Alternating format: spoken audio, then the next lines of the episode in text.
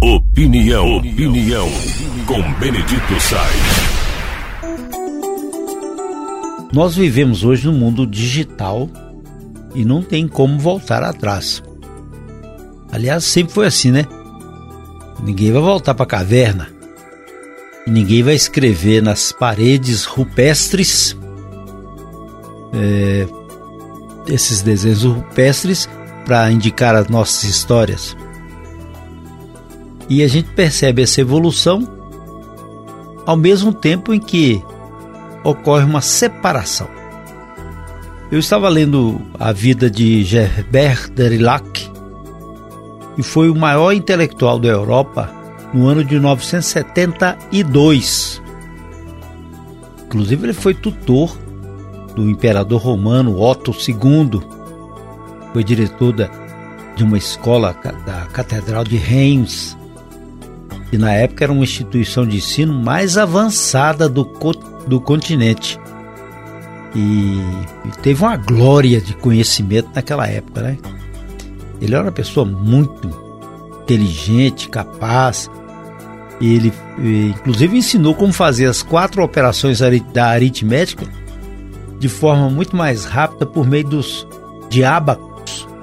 Abaco, para quem não conhece, é um instrumento que conta ah, os números né, através de conchas ou, ou através de botões colocados num, num arame, é, bem arcaico mesmo. Eu me lembro direitinho como é que funcionava. E era comum a criança ter um abaco em casa para aprender a fazer as contas.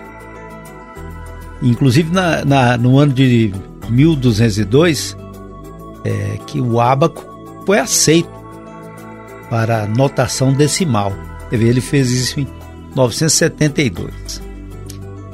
É, mas na época ele foi até é, colocado como demônio, é, entendeu? Porque não podia ter conhecimento árabe e hindu, porque eles, a igreja não admitia.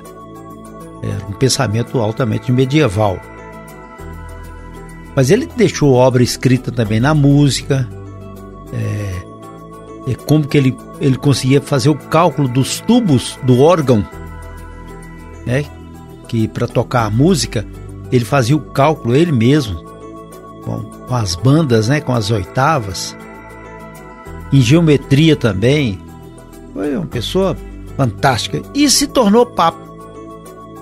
Silvestre II, que homenagem a Silvestre I, que ajudou outro imperador romano, que foi Constantino o Grande. Isso mostra inclusive a própria transformação do que era o Império Romano, depois que aceitou o cristianismo e o desenvolvimento, buscando também as teorias árabes e o conhecimento grego, conhecimento latino, foi tudo embutido aí. Esse era o mundo nessa construção.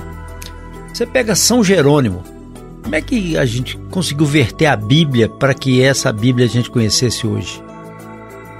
É edição completa do grego, do latim, um ermitão. Olha lá, nós estamos falando de bem no princípio da Idade Média, assim de, de maluco para os tempos de hoje. Mas toda essa construção manufaturada, ela é possível hoje, quando a gente recebe tudo pronto e acabado, compra até farofa pronta no supermercado e que a gente constrói pouco. Como é que seria a inteligência sem esses artifícios ou atributos do tempo de hoje? Nós iríamos ser mais capazes? Nós seríamos melhores?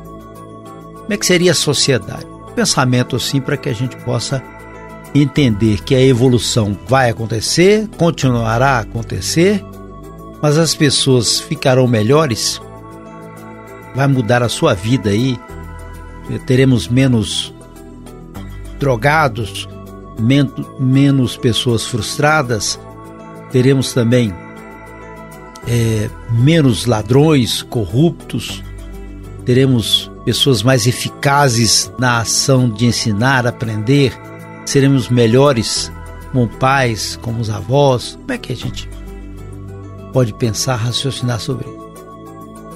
A gente deve, claro, olhar ao passado, porque é ele que vai iluminar o nosso presente e o nosso futuro. Não há como modificar isso. Mas se a gente utilizar os instrumentos que temos hoje de maneira popular para facilitar a vida e organizar os nossos sabores existenciais, seria muito melhor. Claro que sim. Porque existem luxos ainda que pertencem a um grupo bem reduzido. Mas a maioria das pessoas, se não todas, tem acesso ao celular, à internet. Então é uma grande parte da, do mundo está assim. Aí você fica imaginando, se eu tenho tanto, tanta informação, eu transformo isso em conhecimento, eu me torno melhor. Desde quando Gerbert Derillac dominou o ábaco e suas, as suas operações aritméticas, passando por tantas transformações, veio o período iluminista com D'Alembert, Jean-Jacques Rousseau, Voltaire, Denis Diderot. Esse iluminismo jogou luzes para que a gente fosse melhor, diminuiu o colonialismo, ou ainda nós temos sofrimentos que a gente não consegue debelar e assiste tudo na distância, ou até contribuímos para pior. Mas o mais importante em torno de tudo isso é quando as famílias são preservadas. Discussão familiar. Se seu conceito tradicional de família, mas famílias, pessoas. E tudo isso pode contribuir para melhor. O avião não foi inventado para jogar bomba em lugar nenhum, mas eles usam para jogar bomba. Então a gente vai usar os nossos instrumentos modernos, tecnologias avançadas, tudo que tiver ao nosso alcance para curar doenças, salvar vidas, melhorar o estar, os status existenciais de cada um de nós. Se não for para isso, para que adianta tanta tecnologia?